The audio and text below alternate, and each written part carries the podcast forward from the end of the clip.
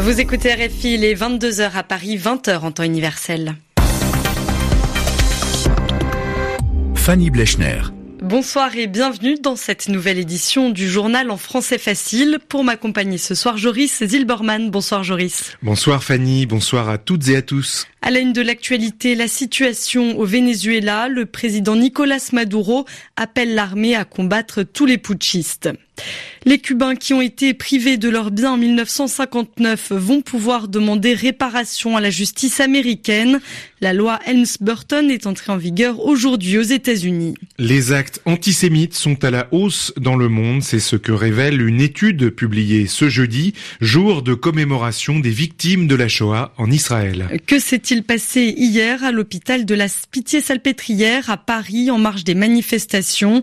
Alors que le gouvernement condamne l'intrusion de manifestants dans l'enceinte du bâtiment, des témoignages viennent appuyer le scénario de personnes qui fuyaient la police et n'étaient pas agressives. Le journal en français facile. La situation est tendue au Venezuela depuis le soulèvement de quelques militaires aux côtés de Juan Guaido ce mardi. quatre personnes sont mortes ces deux derniers jours lors de manifestations contre Nicolas Maduro, le président qui assure que l'armée est toujours de son côté.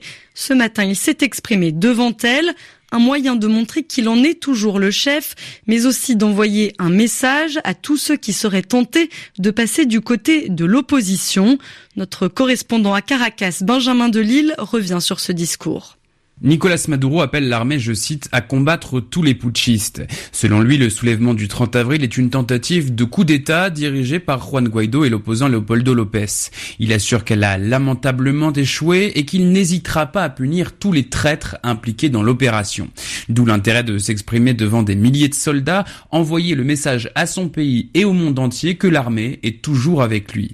Il était entouré du ministre de la Défense, Vladimir Padrino, et de tout le haut commandement militaire qui lui a une nouvelle fois réitéré son soutien. Le président vénézuélien a appelé les soldats à se tenir prêts à toute éventualité, en particulier aux menaces interventionnistes de l'Empire américain, selon ses mots. Car d'après lui, il est évident que derrière Juan Guaido, ce sont les États-Unis qui sont à l'œuvre pour déstabiliser le pays et justifier une intervention militaire. De son côté, Juan Guaido continue de revendiquer un soutien massif au sein des forces armées. Pourtant, on ne sait toujours pas combien de militaires l'ont rejoint mardi et s'il ne s'agit que de simples simple soldat, cela ne devrait pas suffire à inquiéter Nicolas Maduro. Benjamin Delille, Caracas, RFI. Donald Trump a réagi après ce discours. Il parle de répression brutale au Venezuela.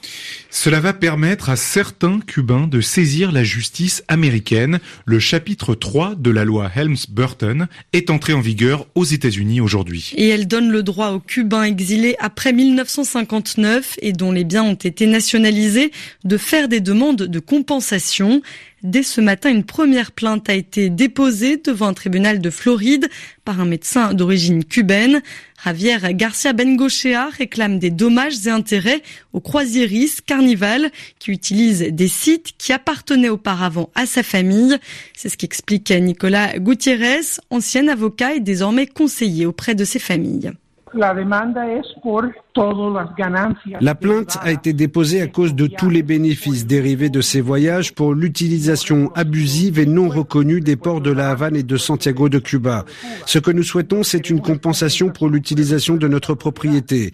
Bien entendu, nous serions prêts à écouter une éventuelle offre pour trouver un arrangement, sinon nous poursuivrons nos démarches jusqu'à ce que l'on obtienne justice. C'est un acte moral et de justice. Il y a une certaine émotion. Il ne s'agit pas seulement d'une transaction financière froide. On peut dire qu'en en quelque sorte, nous portons la voix des Cubains qui résident toujours là-bas et qui n'ont pas le droit de s'exprimer. Il n'existe pas d'état de droit à Cuba. On n'y respecte pas les droits des citoyens. On ne respecte pas la propriété privée. Et la majorité des propriétaires qui ont été lésés vivent encore sur l'île. Il n'y a pas de cour de justice indépendante où ils peuvent faire valoir leurs droits. Toutes ces choses, les Cubains peuvent les faire dans un pays libre tel que les États-Unis. Et nous le faisons au nom de la justice et pour le peuple cubain. Cela pourrait être un premier pas en faveur d'une transition vers la démocratie la. Un propos recueilli par Lucille Gimbert. Et c'est une nouvelle journée de manifestation au Soudan. Une immense foule est réunie devant le quartier général de l'armée à Khartoum. Les manifestants entendent maintenir la pression sur les militaires. Ils sont à la tête du pays depuis que le président Omar el-Béchir a été destitué en avril suite à une mobilisation populaire inédite. À ce jour, les négociations entre l'armée, les représentants du mouvement de la contestation pour la constitution d'un gouvernement civil sont au point mort. Elles n'avancent pas. Aujourd'hui, l'un des chefs de la contestation a demandé à ce que des groupes rebelles armés soient également intégrés dans la future administration. On apprend par ailleurs ce soir que selon un média d'État, le président Omar el-Béchir va être interrogé par la justice soudanaise pour financement du terrorisme. Néanmoins, deux morts au Bénin, à Cotonou, après l'intervention de l'armée dans le quartier de Kadjeoun. C'est là que réside l'ancien président Boni Aujourd'hui, l'armée béninoise et la police ont fait usage d'armes automatiques pour chasser les centaines de manifestants qui se trouvaient à proximité de son habitation pour lui témoigner leur soutien. La situation est tendue depuis les élections législatives de dimanche.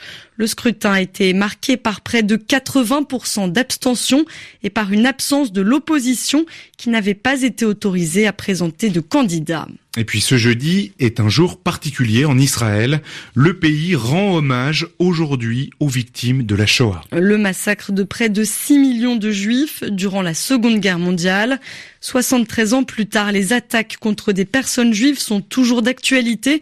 Elles sont même en augmentation selon une étude de l'université de Tel Aviv qui publie chaque année, à l'occasion de cette commémoration, un rapport sur l'antisémitisme dans le monde. En 2018, les attaques ont augmenté de 13%. Les précisions de notre correspondant Guilhem Delteil. C'est aux États-Unis que l'attaque la plus violente menée contre des Juifs a eu lieu l'an dernier. Le 27 octobre, 13 personnes ont été tuées alors qu'elles étaient en train de prier dans une synagogue de Pittsburgh, en Pennsylvanie. Plus d'un quart des attaques violentes ont eu lieu aux États-Unis, relève cette étude. Mais selon les chercheurs israéliens, la hausse de l'antisémitisme est encore plus marquée en Europe. Les attaques contre des Juifs ont augmenté de 73% en France, de 70% en Allemagne. L'antisémitisme a progressé au point de remettre en question le maintien de communauté juive dans de nombreuses parties du monde, déplore Moshe Kantor, président du Congrès juif européen, une organisation représentant les juifs du continent. Selon les auteurs de ce rapport, l'antisémitisme est promu activement par des dirigeants sur trois continents, l'Amérique, l'Asie et l'Europe.